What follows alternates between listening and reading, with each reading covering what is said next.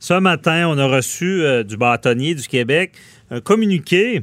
On attendait ça. Euh, on parle de réouverture des tribunaux, réouverture des palais de justice, parce qu'on sait c'était pas mal fermé, sauf pour les choses urgentes. On faisait beaucoup de choses à distance, donc on a changé beaucoup de règles. Euh, pas facile pour des avocats quand, on va envoyer une mise en demeure on fait à la blague, on dit une mise en demeure, c'est une lettre de menace, mais là, on pouvait plus menacer grand monde parce qu'on pouvait pas prendre de procédure comme à l'habitude. Et on, voulait en savoir plus sur cette réouverture et comment ça se passait durant le confinement avec Maître Sharon Otis qui est avec moi aujourd'hui en studio. Par contre, on respecte notre règle. Elle, est à deux mètres. On fait attention. Bonjour, Maître Otis. Oui, bonjour, Maître Bernier. Merci d'être là. Donc, Je conserve mes distances. C'est bon. on reste à distance. Mais là, on, annonce, bon, déconfinement.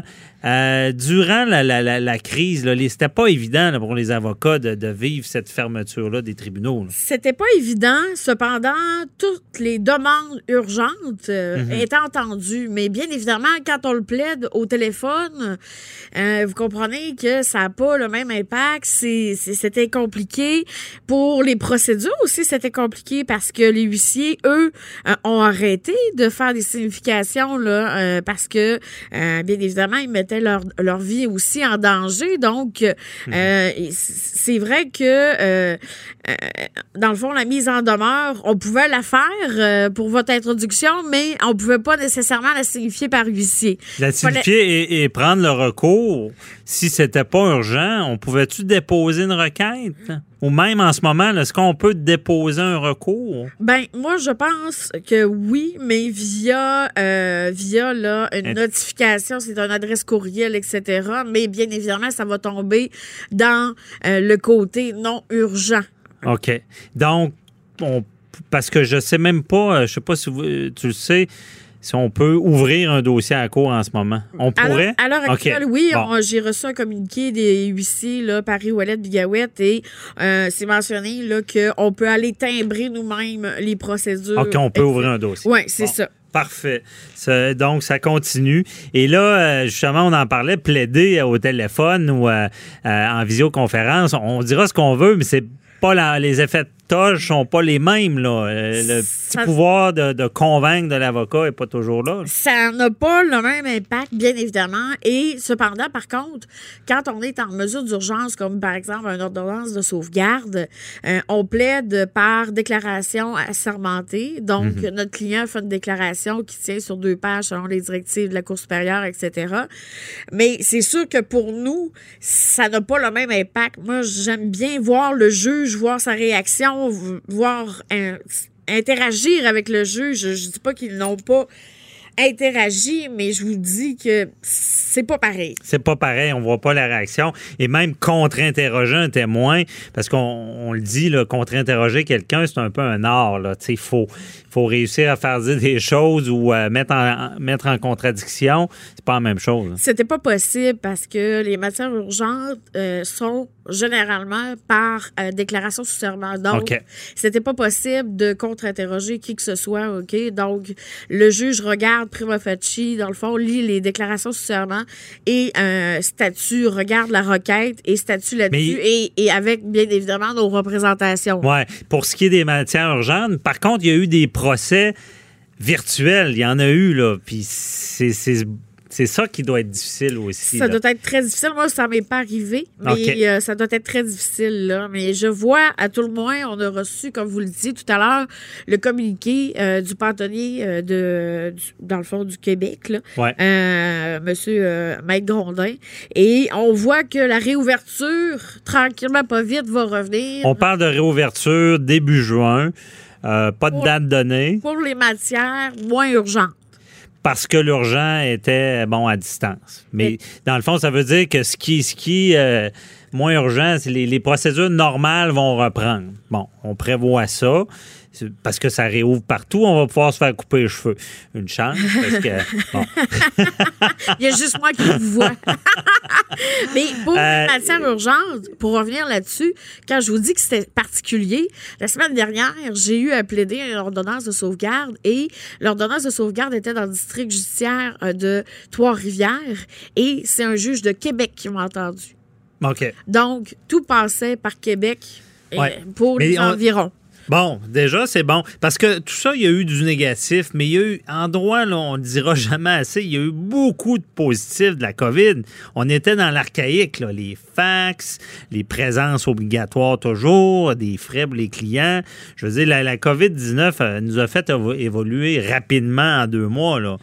On- n'a pas eu le choix. On n'a pas eu le choix. Mais ça, ça. Puis là, parlons-en, est-ce qu'on parle de réouverture?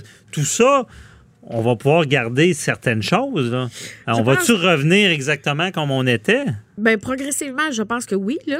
Euh, le télétravail, par contre, va peut-être demeurer. Parce Non, mais déposer une procédure ben, par Internet, avant, il fallait se déplacer, charger une heure au client pour aller le déposer au greffe. C'était ridicule. Là. Ou Ça, ça devrait rester, à là. Son huissier Ou au huissier. qui donne un procès verbal. Mais et là, on a en l'assurance. 2020, Oui. dans 2020, je veux dire, on devrait pouvoir se servir.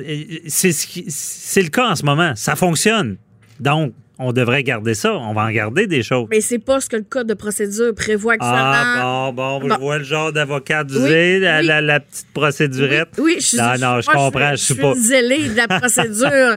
Donc, Mais euh, le code de procédure, on a eu une réforme. Puis, en, cas, 2016. Je, je donnerai pas de commentaires parce qu'on a changé beaucoup de mots. Puis je trouve, en tout cas, euh, on, a, on a évolué, mais j'ai pas l'impression que tant que ça. Il va falloir am- amender. Après la COVID, il va falloir sûrement l'amender parce que ça s'amende, le code de procédure civile. Pas obligé de faire une réforme. Mais il y a des choses qui devraient rester, Maître Otis. là. il y a des choses qui devraient rester et ça ferait en sorte que ce serait moins coûteux pour les clients. Ben, c'est ça le Et ça serait moins compliqué Accès pour à la justice, pour l'accès à la justice. Pour nous aussi, vous comprenez? Ouais. Mais je trouve que le bâtonnier du Québec fait un bel job. Ben oui. Euh, sincèrement, on est informé. euh, euh, je- je- on, on- on reçoit les nouvelles en, en temps opportun. Euh, je pense que. Non, ça- la crise est bien gérée. Oui. Mais là, le retour là, dans un palais de justice, comment vous voyez ça? La distanciation, le, le- le- est-ce que ça va bien fonctionner? Ben, je donne l'exemple, par exemple, d'un dossier en DPJ, OK? Euh, moi, je représente le père, donc j'ai le père à côté de moi. J'ai la greffière spéciale, la greffière audiencière, pardon, devant moi. J'ai le juge qui est pas... Lui, le, le 2 mètres, ben, ça, ça c'est correct, mais pour la greffière, ça n'est pas correct et ça n'est pas correct pour mon client aussi. J'ai l'avocat de la partie adverse, l'autre côté, elle est loin, ça va, mais elle aussi représente l'intervenante. J'ai d'autres avocats, donc d'être, euh, il faut pas mettre un nombre, euh, vous comprenez, dans la salle d'audience parce que sinon, on, on- on est fait là. euh, Mais c'est grand des palais de justice. Je pense que ça va bien. S'il y a une place qu'on peut ré- réussir à respecter le 2 mètres, c'est bien dans un palais de justice. Je sais qu'il y a des, il y a des salles qui sont tout petites. Il y a des salles d'audience qui sont petites. À Trois-Rivières, je vous dirais que c'est, quand même assez spectaculaire comme palais de justice. Je vous dirais que le 2 mètres est facilement, euh, je pense, respectable. OK? OK. Euh, mais à Québec, il y a certaines salles, je vous dirais que c'est pas. euh, ça va être très difficile. Ça va être très difficile. Euh, Est-ce qu'on va nous exiger, par contre, le port du masque? Est-ce que plaider avec un masque, c'est pas, pas évident non plus? Euh, vous comprenez? Ouais. Et ça, c'est toutes des questions. On va voir ça au fur et à mesure. Je pense qu'ils sont en train, là, présentement, d'établir un processus de réadaptation. Et il y a aussi le fait que les délais étaient suspendus pendant le COVID. Donc là, quand il va y avoir réouverture des palais de Expliquez pour nos auditeurs les délais. Ça veut dire si on, on avait un temps de jour pour déposer une procédure, tout ça est suspendu. C'est suspendu. Et, et là, il anticipe que tout le monde va un peu, euh, comme en bon québécois, se garrocher, vous comprenez, hein, au palais de justice pour pas passer à côté d'un délai, parce qu'à ce moment-là, vous comprenez qu'on a une responsabilité professionnelle, Ouais. on peut faire perdre des droits. Et là, ces délais-là vont rester suspendus malgré la réouverture. C'est ce qu'on a appris dans le communiqué. Mais justement, le retour, euh, il y aura un embourbement certain. On aura, puis avec toutes les mesures qui vont être prises, on, le voit, les rest ben, pas les restaurateurs, mais euh, j'ai vu une nouvelle Village des sports va fonctionner à, Québec à 30% de sa capacité. Euh, euh, les salons, les dentistes vont recevoir beaucoup moins de clients. en droit, ça va être comme ça. Et c'était déjà embourbé. comment qu'on appréhende ça, là? Moi, je pense qu'il va y avoir euh, un gros boom en juin, j'anticipe. Et d'ailleurs, je n'en ai pas prévu de vacances pour cet été. Ah Parce que euh, déjà là, pendant le COVID, euh, il y a eu beaucoup de séparations. J'ai eu beaucoup de cas pour lesquels les parents s'entendaient pas sur le retour à l'école ou pas d'un enfant en, primaire ou préscolaire. Donc, j'anticipe vraiment beaucoup de procédures et tout va recommence, restarter, comme on dit en bon québécois. Tout ça va redécoller. Mhm. Et euh, j'anticipe vraiment euh, un gros boom et ça va être difficile à gérer, je pense. Ça va être difficile. Est-ce que on, va est-ce qu'on va se rendre jusqu'à dire toi, ta, ta demande en justice est pas si importante, fais-la pas ou arrête-la. Et toi, c'est plus important. Est-ce qu'on va, on va se mettre à trier en droit qui, qui peut poursuivre ou pas pour éviter que non, tout l'embourbement. On ne se rendra pas là. je pense, ouais, c'est impossible parce que ça ferait enlever les droits. À moins qu'on soit un plaideur quérulent, c'est-à-dire que une mhm. personne qui prend des procédures pour rien dans le vide. Mais sinon, si on fait le tri, je veux dire, il y a des choses qui ne sont pas dans la requête, il y a des choses qui ne sont pas dans les pièces. Ça, ça, peut pas donc, fonctionner. Donc, on, s'attend, on n'a plus de temps, là, mais on s'attend à. C'est ça, attends. Et le temps, c'est le temps qui fera je veux dire, il y aura un embourbement certain. C'est certain. Et il va falloir qu'il y ait du temps qui se passe, les délais vont être plus longs pour que reprendre la, vie normale. Un grand il n'y a, pas d'autre solution. Un grand sage m'a déjà dit laisse le temps au temps. Bon, parfait. On laisse le temps. on verra. On verra. On va le temps un peu par en avant.